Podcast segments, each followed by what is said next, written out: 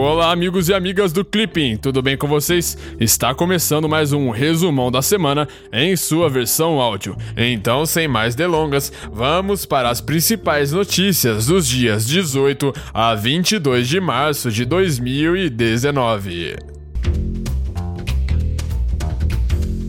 Política externa brasileira. No domingo, o presidente da República Jair Bolsonaro realizou uma visita oficial aos Estados Unidos, onde reuniu-se com o presidente norte-americano Donald Trump.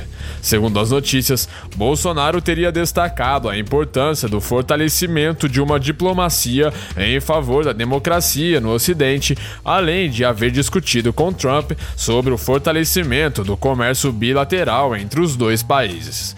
Na segunda-feira, o ministro da Economia, Paulo Guedes, afirmou que não haverá redução do comércio entre Brasil e China. Ainda na segunda-feira, Bolsonaro isentou unilateralmente aos cidadãos dos Estados Unidos, da Austrália, do Canadá e do Japão da necessidade de vistos para o Brasil. Na terça-feira, Bolsonaro e Trump emitiram um comunicado conjunto para o compromisso de construir uma nova parceria entre seus países com foco no aumento da prosperidade, na melhoria da segurança e na promoção da democracia, da liberdade e da soberania nacional. De acordo com o comunicado conjunto, os líderes concordaram em construir uma parceria para a prosperidade, além de assumirem uma série de compromissos comerciais e assinarem um acordo de salvaguardas tecnológicas, entre outros. Na quarta-feira, o Brasil participou da segunda Conferência de Alto Nível das Nações Unidas sobre Cooperação Sul-Sul, o PABA mais 40. De acordo com o Ministério das Relações Exteriores, a conferência marca os 40 anos da adoção do Plano de Ação de Buenos Aires, de 1978, responsável pela estruturação dos princípios da cooperação Sul-Sul ao longo das últimas décadas.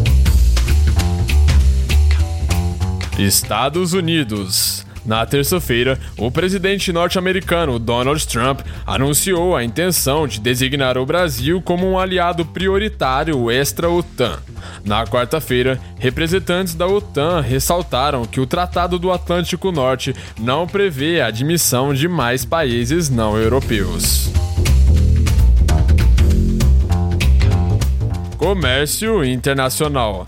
Na terça-feira, com o encerramento da visita oficial do presidente da República Jair Bolsonaro aos Estados Unidos, o governo norte-americano anunciou o apoio à candidatura brasileira à Organização para a Cooperação e Desenvolvimento Econômico, a OCDE. De acordo com a notícia, o Brasil, em troca, deverá abrir mão do Tratado Especial e Diferenciado na Organização Mundial do Comércio, a OMC. América Latina e Caribe.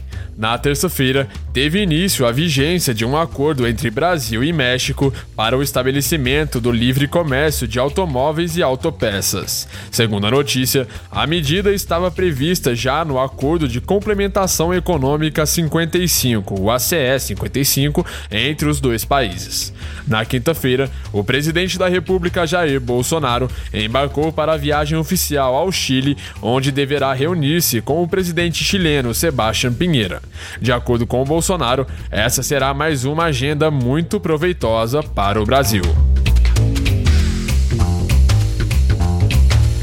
União Europeia. Na terça-feira, o Partido Popular Europeu, PPE, considerada a principal aliança de centro-direita no Parlamento Europeu, votou pela suspensão com efeito imediato do Fidesz, a legenda do primeiro-ministro húngaro Viktor Orban. Segundo a notícia, a suspensão foi aprovada por 190 votos a favor e 3 contra e 1 nulo. Na quarta-feira, o presidente do Conselho Europeu, Donald Tusk, afirmou que os líderes da União Europeia poderiam concordar com o adiamento para a saída do Reino Unido do bloco.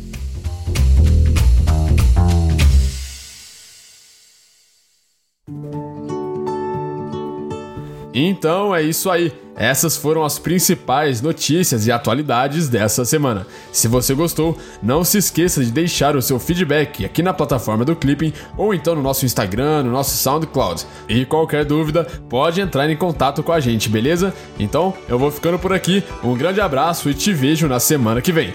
Tchau!